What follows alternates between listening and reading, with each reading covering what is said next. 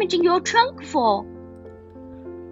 This is a picture of my mom. And this red too, Right down the middle. right down the middle.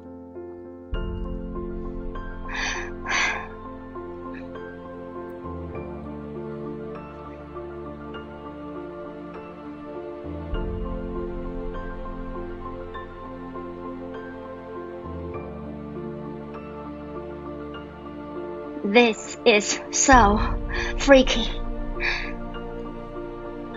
Okay, on the count of three, we'll show them to each other, okay? Okay, One, two, three. three.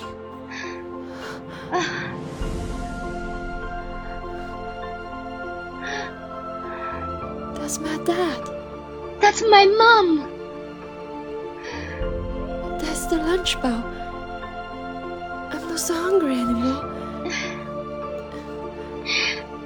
So if, if your mom is my mom, and my dad is your dad, and we are both born on October 11th, then you and I are like, like sisters. Sisters. Hallie, we're like twins.